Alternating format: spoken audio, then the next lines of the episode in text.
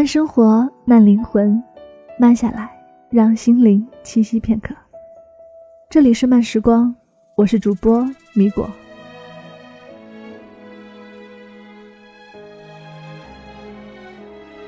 上个月让我们全家族人开心，甚至堪称兴奋的事情，就是我那四十五岁的姑妈终于嫁出去了。姑妈准备婚礼的时候。无比隆重地为自己挑选了大红色的旗袍，亲自去花店挑选了手捧花，还策划了一场浪漫的婚礼仪式。听闻姑妈的那些计划，七大姑八大姨们纷纷前来好言相劝，说这个岁数才出嫁，那就低调点吧。我们年轻那会儿结婚不就是大家吃顿饭庆祝一下？更何况。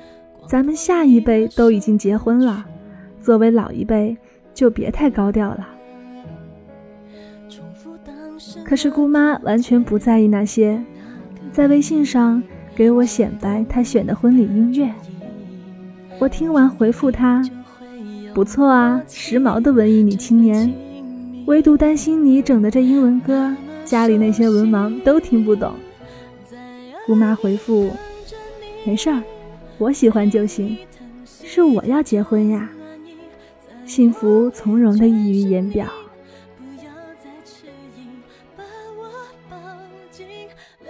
姑父年纪跟姑妈相仿，是一个很儒雅的男人，有一家小型设计公司，他们很般配，一个文艺女青年，一个儒雅气质男，在物质上。两人均已奔向小康，都热爱安静的听黄梅戏，都习惯吃过饭慢悠悠的牵着狗狗去散步。婚礼酒宴上，大家在祝福的时候都顺带着感慨一句：“这老姑娘可是等了二十几年呐。”事后姑妈忍不住吐槽，说我等了二十几年。好像我就白白死等了二十几年一样，这二十几年怎样，只有我自己清楚。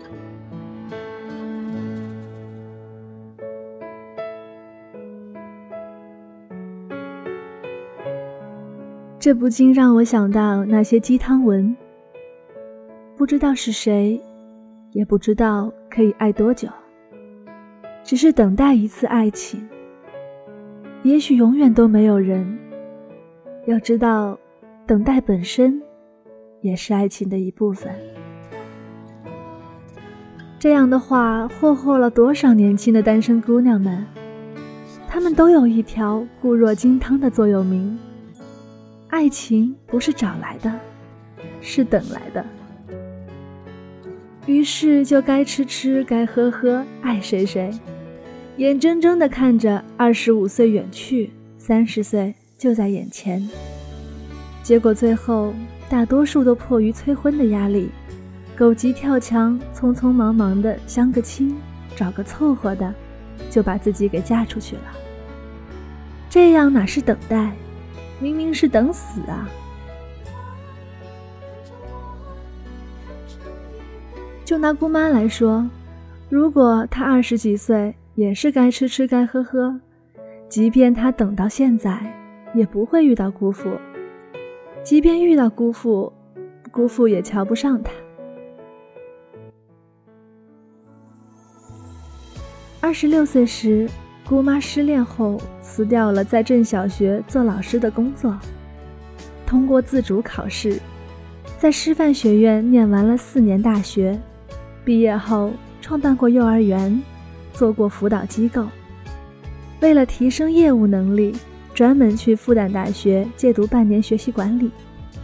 平日里，姑妈喜欢画画和烤糕点。她从厦门旅游回来后，就开了一家无比文艺的咖啡馆。其次，姑妈在三十多岁的时候买了房子，平时注意锻炼身体和保养容颜。她对自己比较狠。为了雀斑，坚持喝了两个月的苦中药，经常传递正能量给我，说爱笑的人运气一般都不会太差。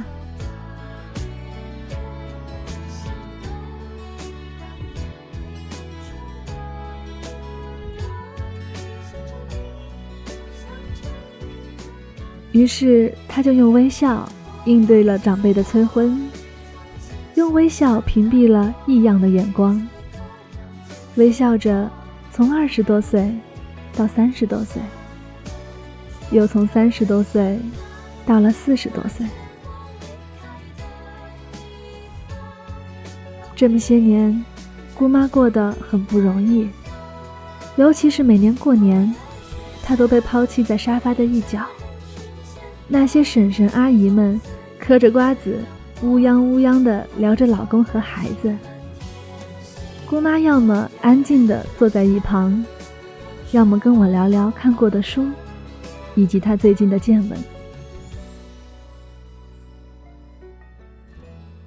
其实姑妈也担心等待会没有结果。记得三十六岁生日的时候，她无比忐忑的泪流满面，然后去学了驾照，买了车，说在生活中她要十项全能，因为她做好了孤独终老的心理准备了。家人都困惑着，既然害怕，那就结婚啊，不是有人追你吗？姑妈却说：“能等到那个人自然最好，如果没有，那我也宁愿一个人，也不要随便找个不喜欢的凑合着。”他继续十项全能的生活，除了打理自己的店，业余学习刺绣和家装设计。后来姑父就被请去给他们上设计课。于是他俩就遇见了。然而一开始姑父没有任何表示，于是姑妈就各种主动示意，入股姑父的公司，创造共处的机会。就这样一来二去的，腼腆的姑父才表达了爱意。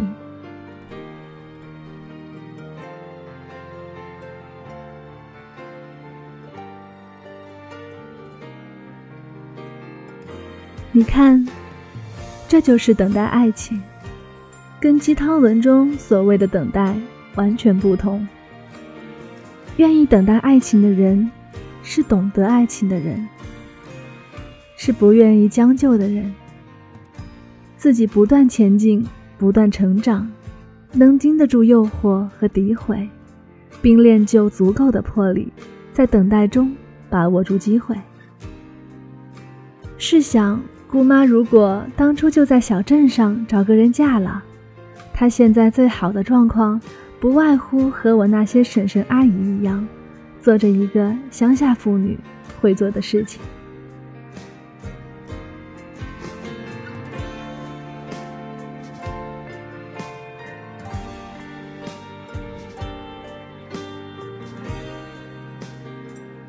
慢生活，慢灵魂，慢下来。让心灵栖息片刻。